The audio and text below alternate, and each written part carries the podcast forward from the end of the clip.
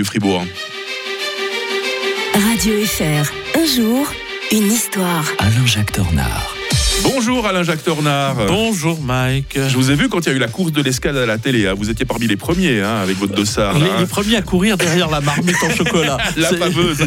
Justement, alors l'origine euh, de cette course de l'escalade hein, qui est retransmise euh, chaque année, l'origine également de la fameuse marmite, eh on va remonter en 12 décembre 1602 parce que c'était vraiment ce jour-là euh, la journée de l'escalade à Genève. Et. Eh oui, Charles-Emmanuel de Savoie cherche à prendre sa revanche parce que euh, Genève euh, est passée au protestantisme au siècle précédent. Et puis donc, euh, il aimerait tant pouvoir s'emparer de cette ville et, et en, et en refaire une ville catholique.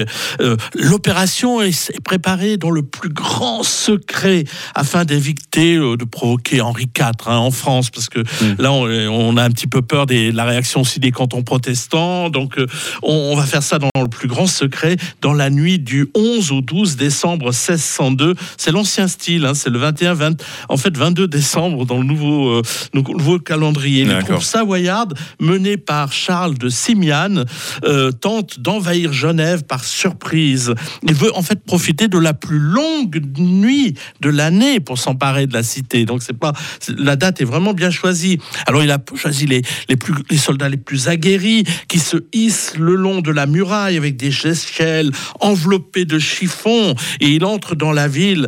Mais là, il y a une habitante qui s'appelle la mère Royaume, tout Mhm. un, un symbole. Elle est a- entrée dans la légende. et elle, hein. oui, qui aperçoit un soldat sous sa fenêtre et elle verse sur lui sa marmite de soupe brûlante et l'alerte est donnée. Euh, en fait. euh, dans la réalité, euh, la- l'avant-garde, euh, qui était quand même de 200 à 300 hommes, avait escaladé la muraille et quand l'alerte fut donnée et des combats s'engagent. Un soldat, Isaac Mercier, réussit à bercer la herse euh, de la porte neuve par laquelle Briser la herse. oui briser baisser la herse oui euh, la porte neuve par laquelle le gros des assaillants s'apprêtait à faire irruption dans la ville ce qui marque l'échec du coup de force qui coûta la vie d'ailleurs à une centaine de per- personnes Hmm. dont euh, 17 jeunes voix mais vous voyez c'est la- pour une fois que c'est les femmes qui sont valorisées hein. Oui, j'allais dire, c'est un peu une figure féminine avant l'heure. Voilà, hein. tandis que cet Isaac Mercier, finalement, il passait un petit peu, euh, euh, pas forcément aux oubliettes, mais disons qu'il est beaucoup moins connu. Henri IV a été très content en France d'apprendre cette nouvelle.